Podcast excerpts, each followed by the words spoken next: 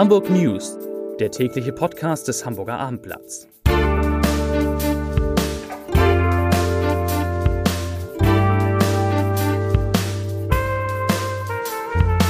Herzlich willkommen, mein Name ist Bernd Röttger und ich habe heute unter anderem About You Gründer Tarek Müller zu Gast.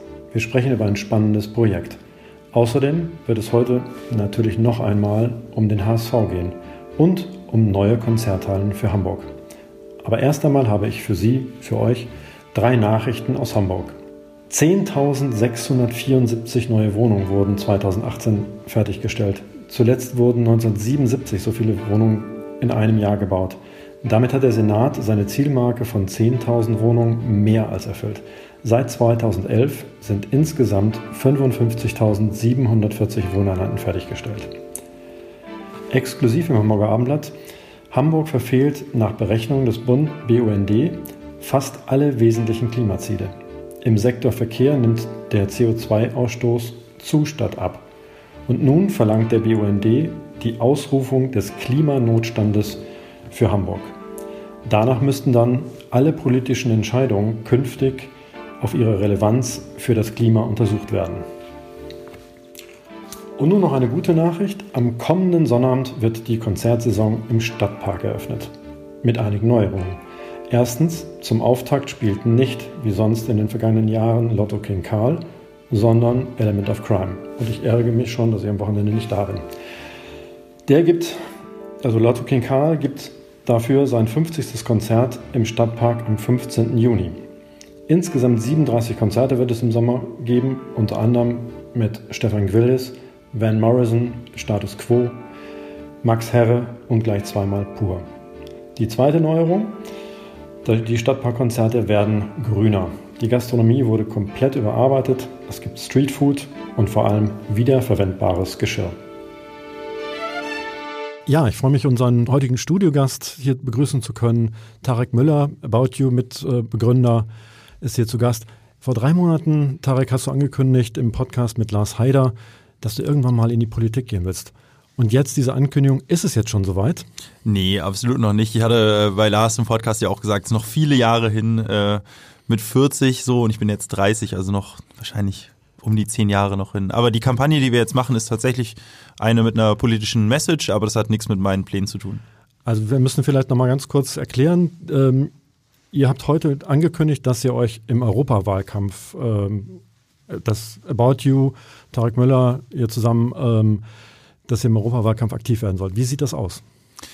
Genau, Europa spielt für uns eine äh, riesengroße Rolle. Wir sind heute schon in neun Ländern aktiv und vor allen Dingen sind wir ein Multikulti-Unternehmen sozusagen von der Belegschaft über 40 Nationen bei uns. Europa ist für uns ganz, ganz wichtig und deswegen haben wir uns überlegt, wir wollen was zur Europawahl machen. Wir finden das Thema super relevant und wir erreichen unserer Plattform mittlerweile Millionen Menschen am Tag und wir finden, das ist eine große Verantwortung, da müssen wir was machen.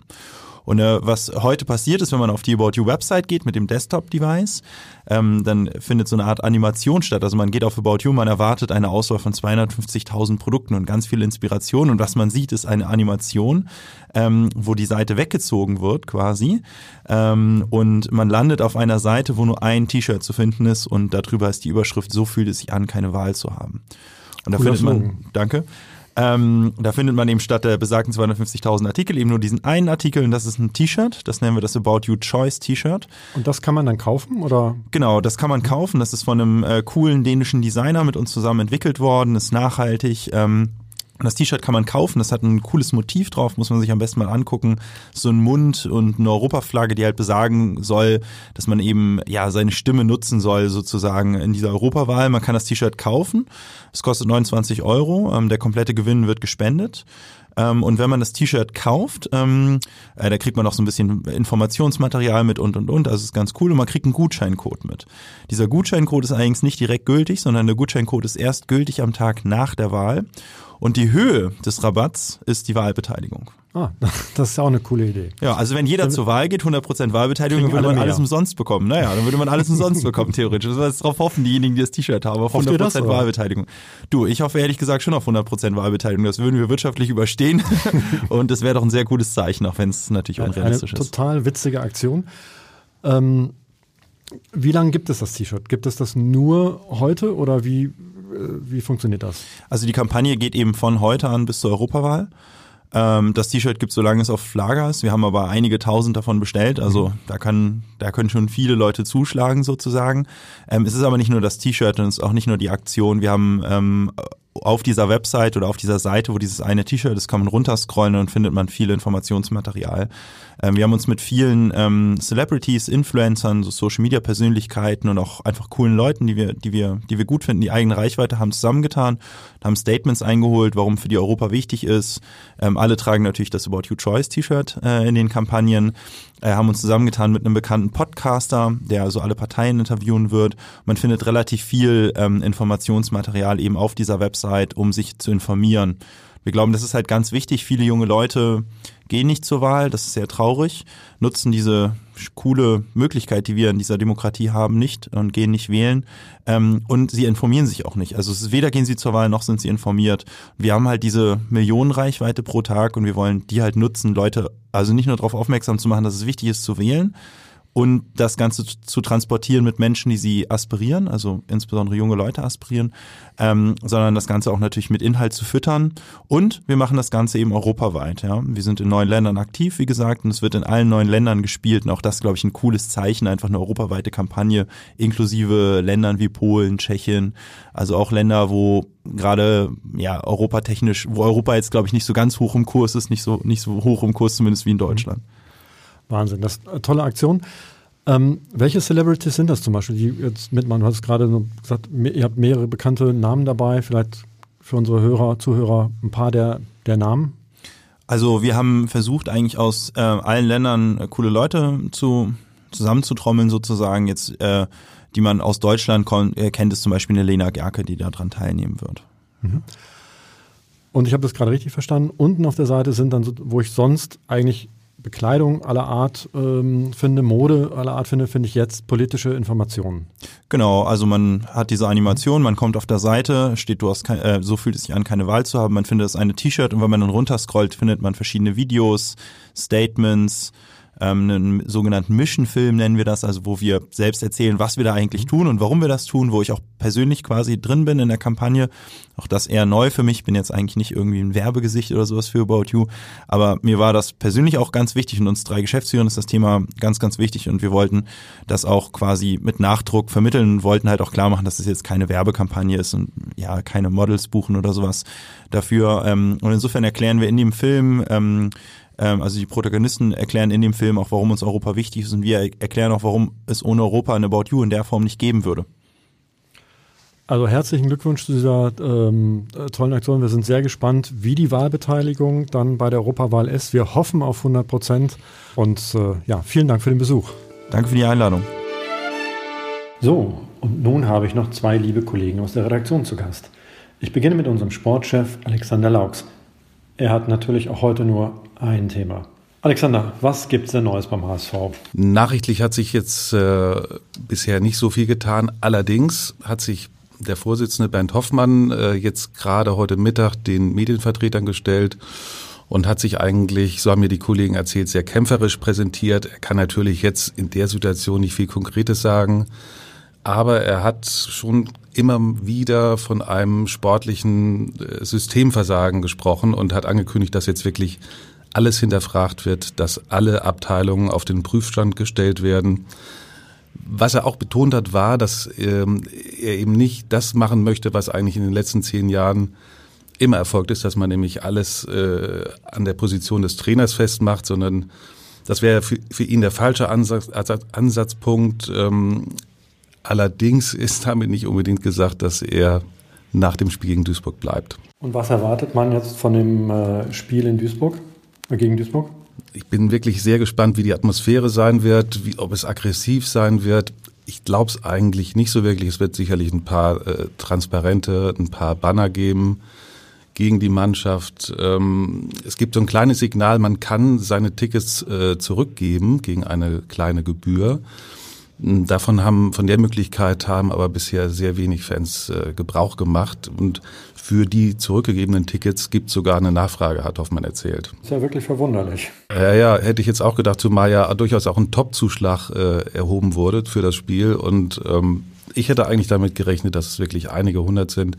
Das hält sich im Rahmen. Also ich denke mal, dass es eine sehr triste Stimmung natürlich sein wird, äh, ein bisschen deprimiert, ähm, resignativ vielleicht auch ein bisschen, aber eben nicht so aggressiv. Also bei der letzten, am letzten Spieltag der letzten Saison in der Bundesliga gab es ein großes Feuerwerk. Ähm, mal sehen, ob es das auch gibt.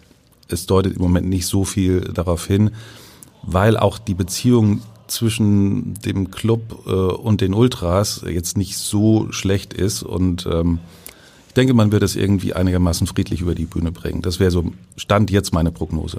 Also eher ein trauriges äh, Wochenende. Vielen Dank, Alexander. Aber es gibt auch gute Nachrichten, zumindest für die Musikfans. Mein Kollege Sven Komareinke hat sie mitgebracht. Offensichtlich plant der Senat eine neue Konzerthalle. Sven, was hat es damit auf sich? Also ganz offiziell planen sie noch nicht, sondern sie prüfen. Das ist das, was äh, aus der Kulturbehörde heute kam. Sie prüfen den Bau einer Konzerthalle für ungefähr 5000 Zuschauer und zwar am Diebsteich. Dort wird ja eh der Fernbahnhof von Altona sollte hinverlegt werden, ein Projekt, das sich sowieso schon seit langem schwierig gestaltet und mehrfach verzögert. Und die Idee ist jetzt dort diese neue Konzerthalle zu bauen. Also endlich eine Halle mit öffentlichem Nahverkehrsanschluss? Das stimmt. Den gäbe es dort dann in der Tat. Äh, das wäre dort die unproblematischer als bei anderen Hallen in dieser Stadt. Ähm, Kompliziert ist es aber dennoch. Das ist eine, eine, relativ komplizierte Gemengelage mit den Hallen in Hamburg. Zwar sind sich alle seit langer Zeit einig, dass man eine Konzerthalle braucht, ungefähr in dieser Größenordnung, um sozusagen die Lücke zu schließen von der großen Halle am Volkspark und den vielen kleineren Clubs, die wir haben. Ähm, da haben die Konzertveranstalter seit vielen Jahren gesagt, das braucht Hamburg dringend, um auch wieder andere Bands und Musiker hierher in die Stadt zu holen. Da sind sich alle einig. Das umzusetzen, das ist aber halt sehr, sehr schwierig. Vor ein paar Jahren dachte man ja schon mal eine Lösung zu haben. Da wollte man ja im Zuge des Umbaus der Rindermarkthalle auf St. Pauli eine bauen. Das ist dann am Protest der Anwohner gescheitert. Jetzt versucht man hier bei, am, am Diebsteich, das ist ja bisher ein, ein Gewerbegebiet, ähm, aber auch da wird es auf jeden Fall Konflikte geben, möglicherweise mit Anwohnern, aber zum Beispiel mit dem Wohnungsbau. Denn eigentlich sollten auf der Fläche tausend Wohnungen entstehen und das ist ja auch nicht ganz unwichtig in dieser Stadt. Also das dürfte noch ganz spannend werden, wie, wie dieser Konflikt dort ausgeht. Gibt es da einen Zeithorizont, bis wann das eventuell fertig sein soll? Nee, gibt es nicht. Also es ist wirklich noch im, im Prüfverfahren. Äh, das ist auch ehrlich gesagt eher so ein bisschen aus Versehen öffentlich geworden. Das wollten sie eigentlich nicht. Das sollte äh, eigentlich im stillen Kämmerlein noch vorangetrieben werden. Aber es hängt natürlich sehr eng zusammen mit dem Bau des Bahnhofs dort und äh, der verzögert sich ja aufgrund diverser Klagen und anderer Probleme ohnehin noch. Gibt aber auch noch andere Probleme, weil langsam haben wir ein paar Hallen zu viel, zumindest äh, wenn wir die betrachten, die geplant sind. Denn äh, gerade vor einer Woche ist ja bekannt geworden, dass die Messe auch eine neue Halle plant. Die wollen ja auf dem großen Parkplatz an der Lagerstraße äh, mitten im Schanzenviertel äh, eine Mehrzweckhalle bauen. Die soll zum Teil für Messen genutzt werden, aber eben ausdrücklich auch für Konzerte und sogar für Sport. Ähm, das hat dann auch gleich wieder für Proteste vor Ort gesorgt. Und dann gibt's ja noch eine dritte Planung und das ist dann die der Hamburg Towers, das Basketballteam, das ja gerade in die erste Liga aufgestiegen ist und die brauchen mittelfristig auch eine größere Halle, denn die Halle in Wilhelmsburg, die fasst nur etwa 3000 Leute. Das ist perspektivisch zu wenig, wenn man in der ersten Liga auch mal oben mitspielen möchte. Und die haben ja nun eine vollständig privat finanzierte Halle vorgeschlagen, direkt an den Elbbrücken, wo ja auch gerade zwei neue Bahnhöfe entstehen bzw. entstanden sind. Ähm, ist jetzt spannend zu sehen, wer sich da durchsetzt, denn dass alle drei Hallen gebaut werden, das ist wohl eher unwahrscheinlich. Das warten wir ab. Ja, vielen Dank, äh, Sven, für diese spannenden Nachrichten. Wie immer zum Ende der Leserbrief des Tages von Thorsten Fritz. Es geht wieder einmal um den HSV und Herr, und Herr Fritz schreibt, nun werden sie wieder gesucht beim HSV, die Schuldigen, an dem schlechten Abschneiden in der zweiten Liga. Wir wissen schon jetzt alle, wer, was als nächstes kommt. Der Trainer, nur der Trainer ist schuld und wird gefeuert. Zum x-ten Mal. Wir als HSVler können es nicht mehr hören. Danach kommt ein neuer Trainer, vielleicht mal wieder Bruno Labbadia. Wir wissen schon jetzt, wie es ausgeht. Der fliegt dann auch irgendwann. Er muss sich viel, es muss sich viel mehr ändern in diesem Verein. Angefangen in der Führungsriege. Dort braucht es Leute, die sich mit diesem Verein identifizieren. Personen, die nicht nur auf ihre Gehaltsliste sehen. Das war's für heute. Bis morgen. Mit, und mit etwas Glück haben wir dann den Bundesvorsitzenden der Grünen, Robert Habeck, im Studio. Tschüss!